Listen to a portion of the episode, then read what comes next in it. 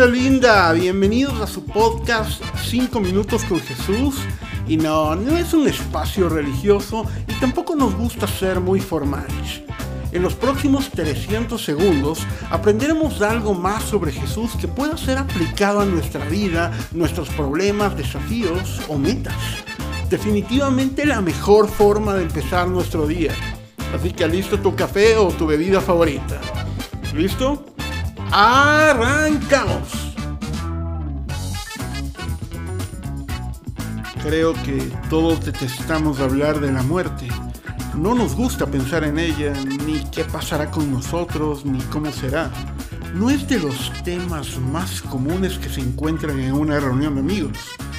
Pensar en tan solo cómo será ese momento, si tendré el tiempo para meditar lo que pasa o pasará, o si será inesperado. Muchos me han dicho que prefieren una muerte rápida donde no exista mucho dolor ni sufrimiento. Y seguramente has pensado que la mejor forma de morir es cuando seas un anciano, dormido, después de una agradable cena. O simplemente dejaste tu cuerpo mientras tenías el mejor de tus sueños. Pero si algo no me gusta de morir así, es que tus últimas palabras pudieron haber sido me voy a dormir, no doy más o necesito ir al baño antes de descansar hasta mañana. Memorable, ¿no? Y es que hay varios famosos que dejaron un mensaje final antes de morir. Bob Marley dijo, el dinero no puede comprar la vida. George Harrison, guitarrista de los Beatles, dijo, ámense los unos a los otros. Una frase muy conocida de Jesús pero otros no alcanzaron a dejar el mensaje más profundo que uno podría escuchar. Póngase sereno y apunte bien, va usted a matar a un hombre, fueron las últimas palabras de Ernesto Che Guevara. O Jack Daniels cuando dijo, un último trago por favor, antes de ser envenenado. ¿O qué me dicen de las últimas palabras de John Lennon? Me han disparado. Te hace reflexionar en lo último que dices y podrá oír tu familia o tal vez muchos. Si alguien conocía cómo moriría y qué decir antes de que pase todo, fue Jesús. En sus evangelios se detallan las últimas palabras que dijo en la cruz y encontramos un gran significado y un porqué a cada palabra. Es como si todo lo que hubiera dicho por los últimos tres años tenía que mencionarse y mostrarse en una sintaxis de siete palabras que podrían ser recordadas por la eternidad. Desde el pedir a Dios que perdone a sus enemigos hasta confiar plenamente que el siguiente paso de la muerte es su Padre, solo resumen la importancia que conlleva no las últimas palabras, sino que las mismas son solo el reflejo de la vida que llevaste y no de los últimos minutos que te quedan.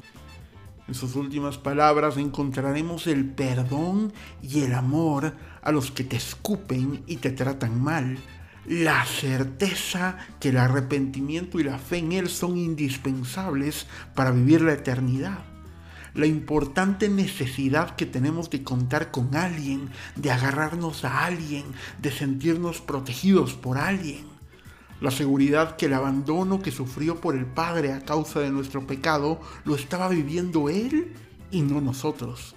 La expresión que muestra su necesidad física de agua, pero que al mismo tiempo nos hace ver lo que siente un espíritu sin el agua de vida, que es Dios. Su grito de triunfo, como cuando William Wallace en Corazón Valiente gritaba ¡Libertad! Solo que su grito no era la desesperada búsqueda de una libertad que podría o no llegar. Significaba nuestra liberación actual, su sacrificio y el cumplimiento de cada profecía que hablaba de él, el Mesías. Sin embargo, pienso que nuestras últimas palabras no tienen peso si no vivimos todo eso primero. ¿De qué me sirve gritar al mundo en una carta o a viva voz en la cama de un hospital, dejemos el rencor y amemos más, si no tuvimos la oportunidad de hacerlo cuando pudimos? Suena poético, un mensaje bello sin duda alguna, pero nuestras últimas palabras no se dicen en los últimos minutos que nos quedan, se dicen con nuestro reflejo de vida por cómo la llevamos hoy en día. ¿Acaso pensamos que las últimas palabras de Jesús hubieran tenido peso si no las hubiera vivido primero? Y es donde veo que debemos empezar a vivir lo que tanto hablamos y enseñamos. Si sabemos y enseñamos de la compasión, del servicio, del amor, del gozo, seamos compasivos, serviciales, amorosos y gozosos hoy, para que cuando nos vayamos nos recuerden no por lo que dijimos en nuestras últimas horas, sino por lo que expresamos e hicimos en todos nuestros años de vida. Que nuestras últimas palabras de vida sean nuestras primeras acciones de vida. Estos fueron 5 minutos. Nos vemos en el próximo episodio.